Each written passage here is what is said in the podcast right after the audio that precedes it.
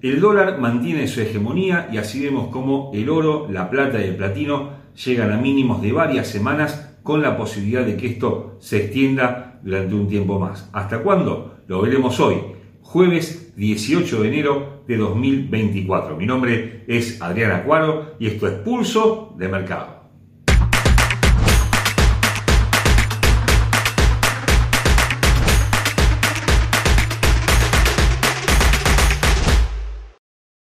Antes de continuar con este análisis, te recordamos como siempre que nuestros videos son de carácter meramente educativo y que ganancias pasadas no garantizan ganancias futuras.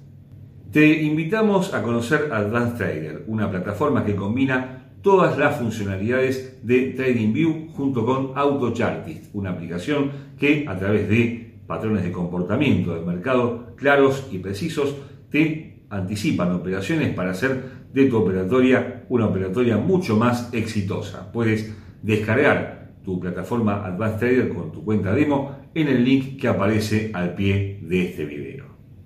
Si bien no se han producido cambios fundamentales en el contexto financiero global, lo cierto es que el dólar vuelve a tomar fuerza en prácticamente todos los frentes, una situación que se venía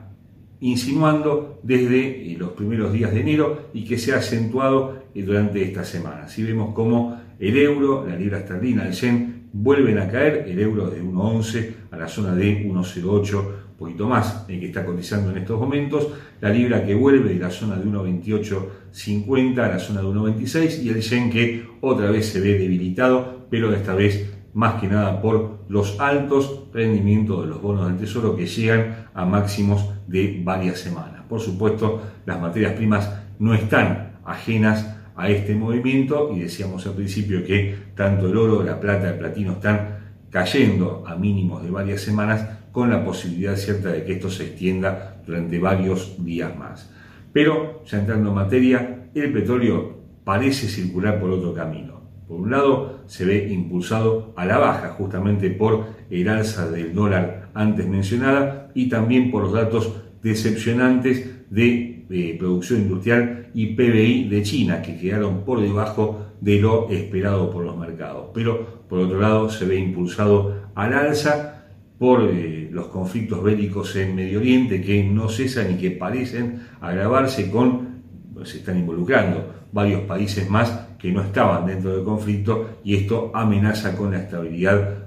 bueno, no solamente de la paz en esa eh, región del planeta, sino con la paz global, lo cual por supuesto genera una preocupación importante en los mercados. El petróleo en estos casos suele eh, dar un salto alcista y eso es lo que estamos viendo con saltos, no solamente alcistas, sino también bajistas en los últimos días y está oscilando entre 70 y 75 dólares con una expectativa que, lo veremos técnicamente, es más alcista que bajista para los próximos días pero lo cierto es que este problema que se está extendiendo en la zona del el Mar Rojo, el Canal de Suez, con ataques a buques comerciales, está provocando precisamente este alza de última hora que estamos viendo en el petróleo. La superación de 75 dólares, siempre hablamos de los futuros de West Texas, podría implicar una extensión en las ganancias de la materia prima y esto, por otro lado, también afecta a la inflación global.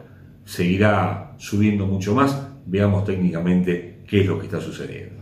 Técnicamente, los futuros de West Texas, eh, hablamos por supuesto del petróleo, cotizan a 73 dólares con un centavo. Hay una tendencia que lentamente se torna alcista después de haber quebrado esta línea de tendencia que provenía de los máximos de septiembre, que tuvo varios puntos de apoyo y que quebró, bueno, el día 12 por primera vez y ahora intenta alejarse de la misma para buscar justamente los máximos de ese día en 75,30, 78,10 y 81 dólares. A la baja, 70,90, 69,10, 67,60 los mínimos del día 13 de eh, diciembre, mínimos además de varios meses que alcanzó ese día, con indicadores que comienzan a apuntar a la alza. De momento se mantiene prácticamente sin velocidad. Claro, el precio ha lateralizado en los últimos días y este quiebre se produce fundamentalmente porque, bueno, la línea se termina y el precio la supera, pero no por un quiebre con demasiada velocidad, esto lo muestra el momento, una demanda que generó una divergencia entre su línea y la curva de precios, poco habitual entre RSI y la curva de precios, lo cierto es que está quebrando la demanda del 50%, el 52% puntualmente, y esto castigo con una señal alcista, bueno, algo débil, pero que en definitiva en conjunto están anticipando ganancias para la materia prima durante las próximas sesiones,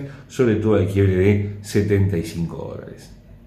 La onza de oro no escapa a la fuerza del dólar. Decíamos antes que el euro, la libra esterlina, el yen, entre otras monedas, por supuesto podemos incluir también al dólar canadiense y al dólar australiano, están cayendo y la onza, bueno, está más vinculada a las monedas que a otro tipo de activos, pero en su caso además se ve afectada por que es un metal que no tiene rendimientos y la tasa de rendimiento de los bonos del tesoro a 10 años y a 2 años están muy muy altas en máximos de varias semanas. ¿eh? Las notas de 10 años superaron nuevamente el 4.1% el día miércoles, por ahora se mantiene estable el jueves, pero esto está por supuesto amenazando con que el oro quiebre su eh, cota de 2.000 dólares que superó con comodidad en los primeros días de octubre, cuando estalló el conflicto en Medio Oriente y que lo llevó a otros, otras cosas, a su máximo histórico en 2.148 dólares. Esto fue a principio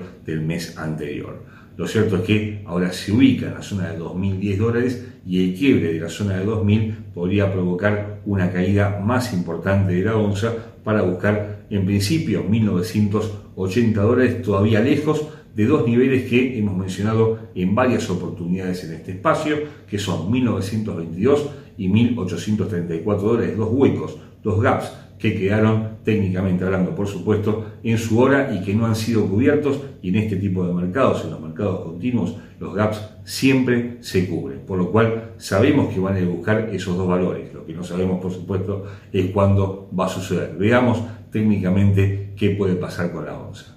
Desde un punto de vista técnico, la onza de oro cotiza 2.011 dólares con 5 centavos, con una tendencia que se va tornando bajista, el gráfico diario, con el quiebre de esta velocidad que provenía de los mínimos de noviembre, la zona de 1935 dólares con un punto de apoyo en 1970, otro punto de apoyo el día de ayer, bueno, el quiebre que se está produciendo el día de hoy podrá alejarse de la misma y caer, lo veremos en los próximos días. Lo cierto es que desde lo técnico tenemos un primer soporte en el 50% del alza anterior, 1810, 2148 en la zona de 1980 dólares. Debajo del mismo, 1962, 1941 y la cobertura del primero de los gaps que dejó, esto fue a mediados del mes de octubre, en 1922 dólares. El otro gap, mucho más lejos, quedó en 1.833 dólares, veremos cuándo lo cubre, falta mucho todavía, y al alza 2030, 2065, 2089, 2110, pero lejos, por supuesto, de los niveles actuales, con una curva que se está eh, perfilando claramente a la baja, al igual que los indicadores, eh, con una caída de la demanda al 40%, quebró claramente su línea media, con momento que también pierde velocidad y apunta a la baja, y el estocástico que ya está agotado en su instancia inferior. Solo el quiebre por encima de esta línea de velocidad alcista y una recuperación posterior cambiaría el sesgo bajista de la onza para los próximos días.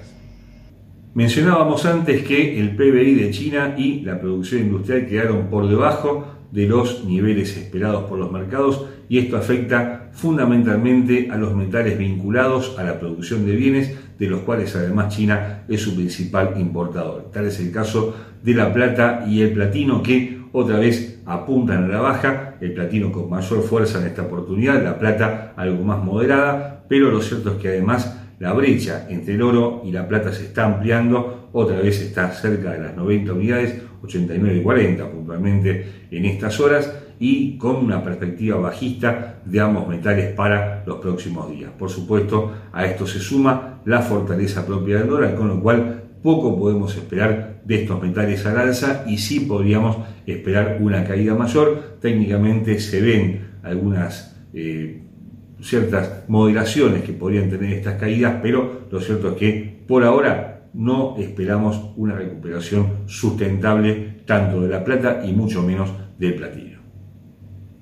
Desde un costado técnico, la plata cotiza 22 dólares con 57 centavos, una tendencia que se perfila a la baja en el gráfico diario con esta línea de tendencia en esa dirección que vino guiando el movimiento del metal desde los máximos de diciembre por encima de los casi 26 dólares y ahora apoyado en dos líneas. Una, una línea de velocidad alcista que proviene de los mínimos de noviembre en 22,50, que tiene su punto de apoyo justamente en el nivel actual, y una línea de tendencia que proviene de los mínimos de octubre, en la zona de 20,60, y que justamente está oficiando de soporte en estas horas. El quiebre de ambas líneas, que parece inminente, va a llevar al precio a 22,15, 21,85 y 21,45, siguientes soportes del metal al alza 22,95, 23,40, 23,80 con indicadores que presentan señales bajistas, una demanda que se ubica en el 36%, con momento que pierde velocidad, pero todo parece indicar que se va a mantener por debajo de su línea media, estocástico con una señal totalmente marcada a la baja. Por ahora, sin demasiadas chances el metal de ganar posiciones en los próximos días. En cuanto al platino, con una perspectiva bajista mucho más marcada, cotiza a 893 dólares con 97 centavos y la tendencia, bueno, que se ve claramente en los gráficos muy marcada a la baja, con un primer soporte en la zona de los mínimos del día de ayer, 76.4% del alza, 841, 1013 dólares en 881 dólares, lo pasó por poquito el día de ayer, más abajo 870 y 857 dólares, en dirección alcista 915, 927 y 938 dólares para el platino. ¿eh? Sin embargo, esta línea de tendencia por ahora no parece vulnerable, sin embargo los indicadores comienzan a darle algo de alivio al metal, ¿eh? una demanda que vuelve a crecer al 37%, esto fundamentalmente por la vela que estamos transitando, un momento que pierde velocidad, pero todavía sin cambios de tendencia a la vista y con eh, esto cástico que ya se ve agotado en su instancia inferior. El quiebre de esta línea cambiaría el sesgo bajista del metal, en cuyo caso la zona de 925-927 dólares aparecería pronto en el horizonte. El gas natural mantiene un sesgo alcista en los gráficos diarios, un sesgo que ya se venía eh, insinuando desde los primeros días del mes de diciembre con un máximo que alcanzó en la zona de 3,55, 3,60 hace dos semanas y que ahora fue bastante más moderado, es 2,90 en estas horas, con el invierno europeo, por supuesto, en su apogeo, con el frío del invierno boreal, pero también con una moderación en la producción industrial tanto de Europa como de China. Por supuesto, el gas es fundamental para la economía global. La preocupación que genera un aumento del gas es la misma que genera un aumento del petróleo, que esto impacte negativamente en la inflación, una inflación contra la cual están luchando denodadamente los bancos centrales a través de distintas medidas de política monetaria que ahora intentan moderar porque veían que la inflación caía, pero si el gas se dispara, puede ser algo circunstancial, pero por supuesto genera preocupación. De momento no parece que vaya a extenderse las ganancias de la materia prima por encima de los 3 dólares con 20, pero hay que tomar en cuenta que muchas veces hace movimientos de muy pocos minutos, de muy pocos segundos en algunas oportunidades para volver sobre sus pasos. Esto por supuesto no tiene que ver con el frío, sino con cuestiones de geopolítica y que, bueno, son imprevisibles de un momento a otro. Por ahora, moderado de gas por debajo de los 3,20, por encima de los 2,90. Técnicamente, el gas natural cotiza a 3 dólares, ¿eh? con una tendencia alcista, el gráfico diario sostenida en esta línea de tendencia en esa dirección proveniente de los mínimos de diciembre en 2,25, tiene varios puntos de apoyo y por ahora no se ve vulnerable. Tiene objetivos ahora en 3,25, 3,40, 3,60, con un gap que deja justamente en la zona de 3,58, este máximo ahí aislado del día 15 de enero que no cubrió, abrió a la baja el día 16, con indicadores que presentan bueno, señales difusas, dado que estos saltos de precios han generado una que se desvirtúen las señales de los indicadores de corto plazo con una demanda que se mantiene por encima del 50%, 52% en estas horas, con momento que apunta a la baja, a quebrar esta, eh, su línea media y con el oscilador estocástico con una señal alcista que parece tener algo más de razón en estas horas. ¿eh? Solamente el quiebre de esta línea de tendencia cambiaría el sesgo alcista actual de la materia prima, pero todo parece indicar que puede acercarse nuevamente sin superar la zona de 3,20 durante los próximos días. Y hasta aquí hemos llegado por hoy. Los esperamos como todos los días con nuestros compañeros de equipo, con Verónica, con Rodrigo, con Andrés, hablando de Forex, de acciones, de índices bursátiles y por nuestra parte volvemos con más materias primas el próximo jueves. No olvides suscribirte a nuestro canal, como siempre. Muchas gracias por ver Pulso de Mercado.